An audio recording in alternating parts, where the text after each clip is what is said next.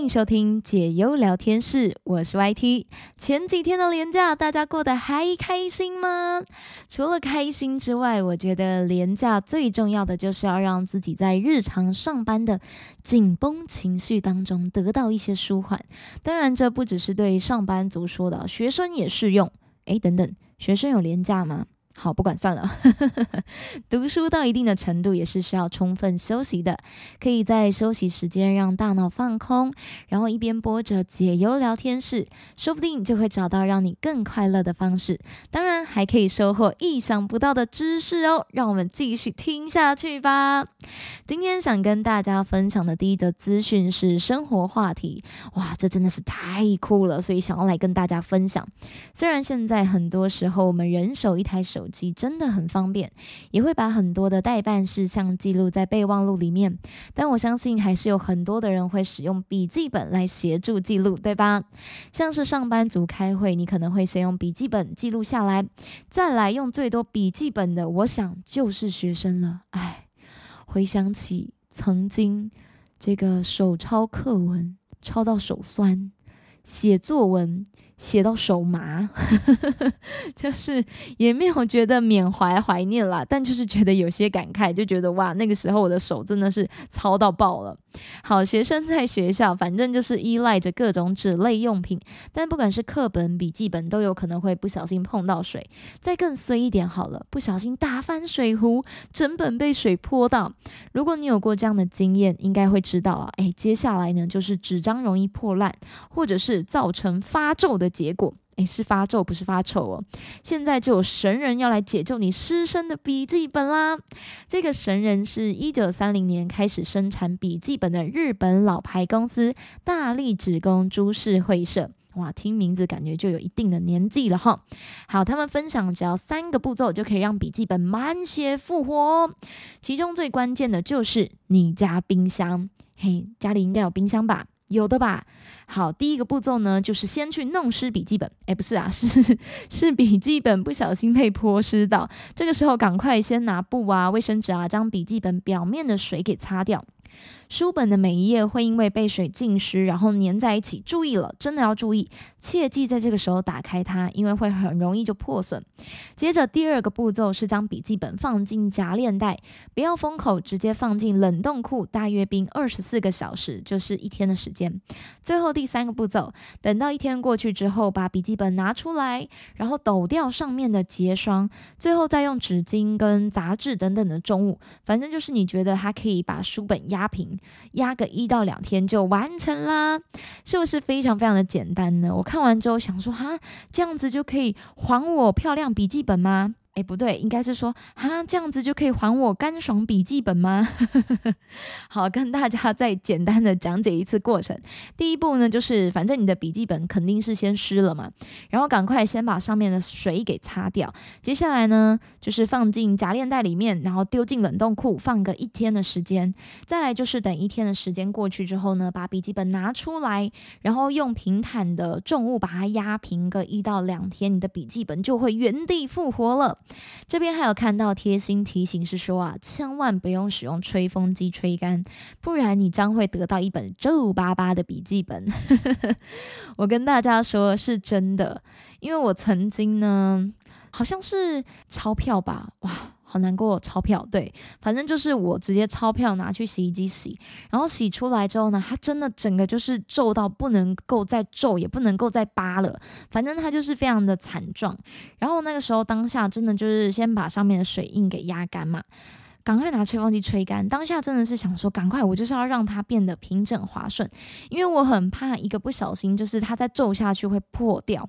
然后没想到呢，就是我用那个吹风机吹干之后，哇，真的呢。皱巴巴的钞票，get，你说有多皱就有多皱好吗？而且我还记得那个时候一次洗还不只是洗一张哦，因为我那时候好像就是忘记把它们拿出来，所以那时候我就是一整排就是好像百钞吧，就是放一排，全部真的是有够皱的。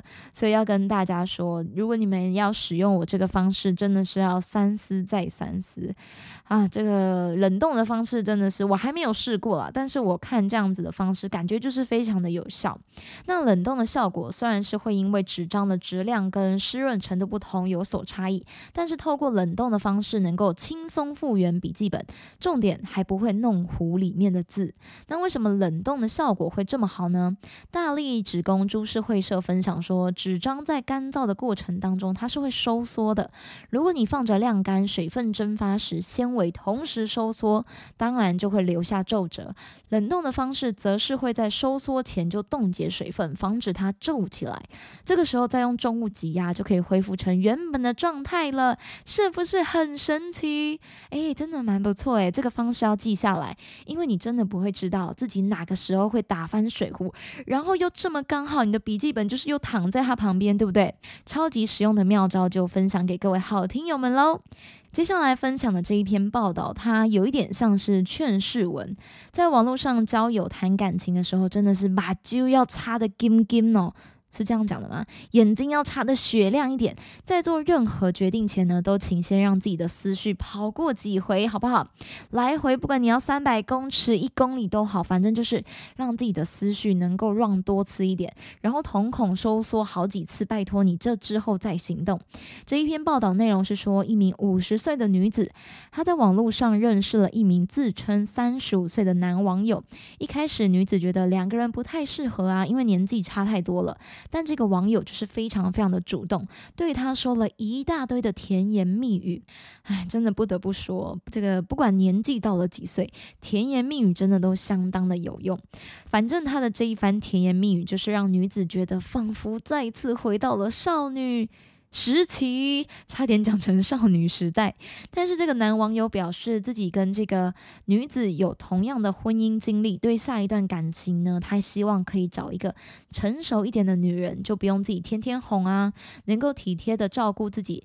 两个人相谈甚欢之后，这个男网友就约了女子出来见面，没想到男网友看起来比想象中更加年轻，赶快追问下去才知道，原来对方只有二十二岁。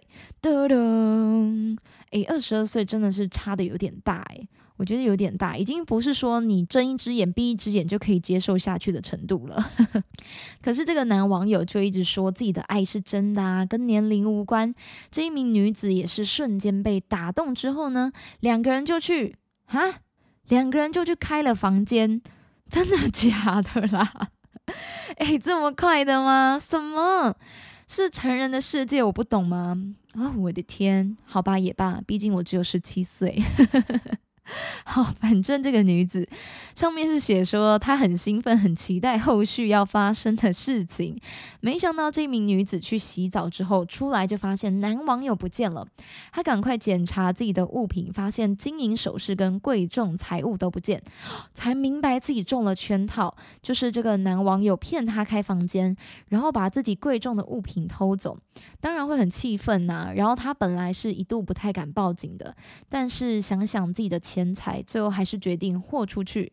随后，警方根据监视器跟网络的 IP 等线索，逮捕到了这名男网友，并发现这个男网友根本就是一个惯犯。只是过去不少女性可能碍于面子，所以不敢报警。他就是吃定了这一点，所以才会在网络上骗感情，然后还偷钱。好，这个报道就到这了。这个也告诉了我们，网络交友跟谈感情真的是要格外小心。诶，我这边看到有网友回复说，钱被偷不心疼，重点是不劫色被侮辱，一定要讨回面子。嗯，好像有那么一点诶，就是你要偷我钱，好歹你也不要让我吃那么多亏嘛，对不对？诶，不是啊。不过看完这篇报道，可能会更加深有些人觉得网络交友不太可靠的印象。这个要说，我真的是有一个自己的亲身经历想要来分享。其实我自己也是有网络交友过，不过我是透过网络游戏啦，就是因为我以前是一个，别看我这样，我是一个很爱玩那种线上 online game 的一个女子。然后那个时候我就认识了一位网友，感情也就越来越好。我记得我们那时还成为了那个游戏的某一个伺服器里面最广为人知的人物，真的不夸张。就是那个时候，如果你去问。其他的游戏角色啊，他们都会说：“哎，我知道啊，就是那个某个谁谁谁工会的会长跟副会长嘛。”哎，没错，哇，好宅哦。好，反正都是一些曾经辉煌的历史了。后来我就是还去对方家住一晚，玩一个晚上。哎，不过我要先说，对方是女网友啦，当然是因为女网友我才那么放心。但是我也认识过几位男网友，人也都不错，可能是我运气好。但我不得不说，网络交友我是不排斥的。不过我在这一块其实是很谨慎的一个人，就是我绝对不会在没认识多久，或者是说我根本不了解这个人，我们就约出门。而且只要我觉得有那么一丁点怪，或者是我觉得好像有哪里不对劲，我就是会直接保持礼貌态度的渐渐远离，或者是顶多维持礼貌的态度去回应对方，就绝对不可能再深交了。当然，每一个人看人的方式都不太一样，很多人也许会觉得说，在出社会之后能认识新朋友的机会很少，所以改用网络线上的方式。我觉得出发点都是好的，但是你一定要记得，如果你有使用这样子的一个交有模式一定要保护好自己，可以给自己设几个交新朋友的安全原则，只要有某一点不符合，你就要有所警觉。另外，也想要提醒大家的就是，别忘了珍惜你现在拥有的老朋友们，可能已经认识了三年、五年、十年的这一些老朋友们，那一些与你一起经历过大小事的人才是真的。就是新朋友，你可能。还不知道对方的个性啊，你们合不合得来？但是老朋友能够一直保持到现在是相当的不容易。所以如果真的要说的话，比起交新朋友，我反而会花更多的时间去维系啊以前的这一些友情啊，这是我的一个模式，也分享给大家参考。接下来来到我们的解忧时间，这位听友感觉真的是相当的苦恼。他说他不知道该怎么做，他最近对男友的感情已经有点心寒了。明明自己心里不开心，却只能听对方讲一堆道理或者是歪理。这位投稿的听友说，她的男朋友三十岁了，没有稳定的工作，常常是这个换，然后那个换。而听友自己是二十六岁，有自己的工作，她还为了男友离开高雄到屏东哦。她说男友对她没有到很好，但是也不差。她还说男友。领的薪水呢，都会拿给她。不过因为她的男朋友有欠朋友钱，所以其实大部分的钱都拿去还了。即便如此，还是还不了多少。听友说，她是一个可以陪她男朋友吃苦的人，但是她已经快要没有办法接受，在当他们吵架的时候，对方那一种很冷淡的态度。尽管说她都已经哭了，她表现得很难受，对方还是继续讲着他的大道理，逼他说你要成熟，你要稳重。可是听友说。她只想做一个小女孩啊，但是跟她的男朋友在一起，感觉好像只能当一个懂人情世故的女人，不能够骄傲，也不能发脾气，还要有矜持，而且能够讲道理。她说她很累，也不知道该怎么做了。点点点点点，好，这个投稿内容就到这里。其实不管年纪到哪，我觉得每个女人的心中都有一个小女孩。应该说，男人也是，就是即便今天长大了，即便你已经是一个白发苍苍的大人了，心中都还是住着一个孩子。只是我们学会了如何去扮演好自己该呈现的样子。说真的，没有办法让自己呈现到一个最原始的状态。你跟一个人在一起，然后你还要去勉强的伪装自己。你装得了三年，但是你能够一直演到三十年之后吗？不爱你本质的人，你又何苦对他掏心掏肺，甚至是哭干眼泪呢？